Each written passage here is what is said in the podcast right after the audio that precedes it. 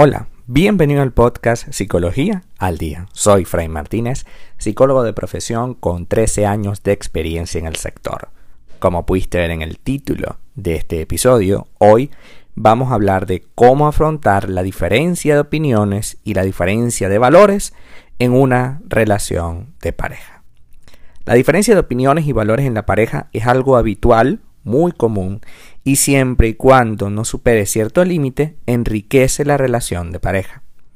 A la hora de elegir una relación es importante que te fijes en los valores que tiene esa persona, en qué cosas son importantes para él o para ella y si piensas parecido respecto a temas importantes como las relaciones, los hijos, los planes a futuro, etc.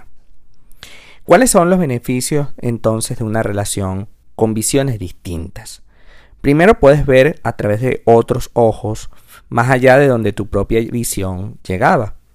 Te permite posicionarte y defender aquello en lo que tú crees y consideras importante. Te ayuda a ser flexible, te enseña otra manera de hacer las cosas, te ofrece un matiz diferente, una visión distinta y te ayuda, por supuesto, a ampliar tus límites.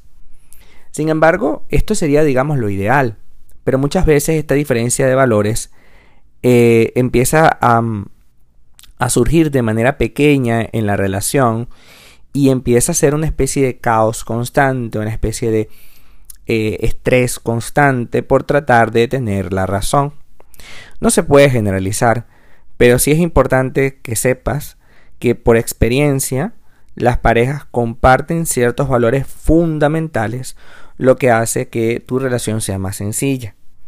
Ahora bien, si tú no tienes buena comunicación de pareja, va a llegar un punto en el que esto va a ser una diferencia irreconciliable y no vamos a poder establecer en qué punto esta relación está bien o puede estar mejor o en qué punto esta relación se acabó.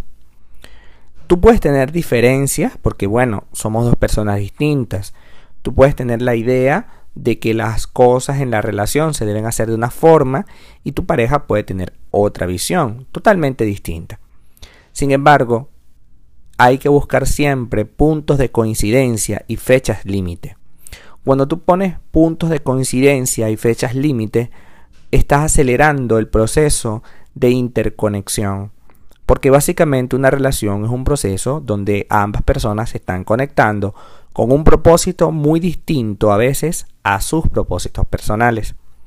Entonces, en la medida en que yo pueda reconocer la diferencia del otro, valorar lo que el otro hace y pueda poner algún tipo de fecha límite para podernos entender, porque tiene que haber algún tipo de presión, es fundamental para que haya una comunicación asertiva entre los dos.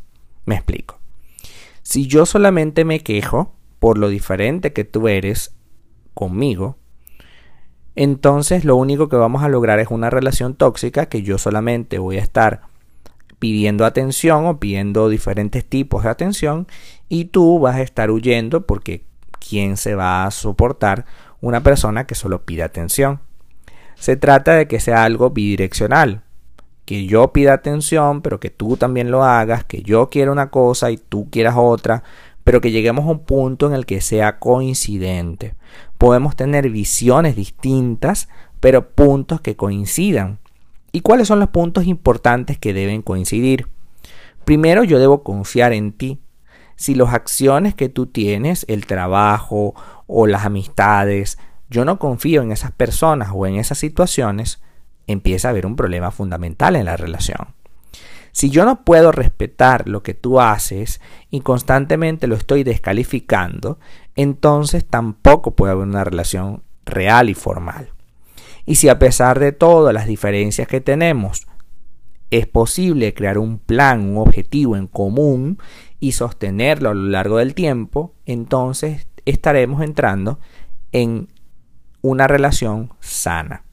Me explico. Yo tengo confianza en ti, respeto tus procesos aunque no los pueda compartir, es decir, aunque no los entienda, y tenemos un plan en común. Por ejemplo, si tienes hijos y esta persona tiene una, una, manera de criar a los hijos muy distinta a la tuya, tiene que haber un punto de coincidencia. cierto, queremos que nuestros hijos sean los mejores. Perfecto. ¿Cómo lo logramos? Yo pienso que internándolos en un eh, internado en Suiza. Ah, yo no puedo separarme de mis hijos. Ok, entonces vamos a buscar un punto que no sea ni el internado en Suiza, ni vivir con los niños toda la vida encima. Bueno, vamos a colocarlos en un buen colegio cerca de la casa. Se logra el objetivo de yo quiero una buena educación para ellos. Se logra el objetivo, los tengo cerca. Y tenemos el plan en común. Nuestros hijos van a mejorar. En el caso de la relación como tal, eh, probablemente tu pareja tenga una manera de expresarse muy diferente a la tuya, quizás más vulgar o menos vulgar, o quizás más agresiva y tú menos agresiva, pero tú tienes que apoyarte en los puntos de coincidencia. Esta persona es así y en muchos casos no va a cambiar, pero lo que sí pudiera cambiar es la actitud con la cual tú estás enfrentando esto. Si lo haces desde un punto de imponer tu, forma de, ver las cosas, probablemente esta persona no va a ceder. Pero si tú tratas de psicoeducar y das una fecha límite, mira, es difícil, es complicado que sigas con ese tipo de lenguaje o con ese tipo de comportamiento porque me, hace sentir incómodo. Y, y, le explicas con calma, sin reproches, y le das más o menos unas fechas en las que puede cambiar, en las que necesitamos que cambie, te vas a encontrar con que es posible que haya el cambio, aunque sea mínimo. Pero al menos es una primera señal hacia adelante, es una primera señal para lograr algo. Entendamos que las diferencias no necesariamente son irreconciliables, que las diferencias son puntos para poder aprender del otro, que cada uno de nosotros nacemos con diferencias individuales, con formas de pensar diferentes, a veces antagónicas, pero eso no tiene en nada que dañar la relación, siempre y cuando exista confianza en la otra persona, respeto por sus opiniones y que me respeten las mías, y haya un objetivo en común que sea superior a nuestras propias debilidades. Hasta acá nuestro episodio del día de hoy. Muchísimas gracias por quedarte aquí hasta el final. Si deseas saber más sobre mi contenido, www.fraymartinez.com. Para consultas online, www.fraymartinez.com y sígueme en mi Instagram, arroba fraymartinez20. Muchísimas gracias y hasta el próximo episodio.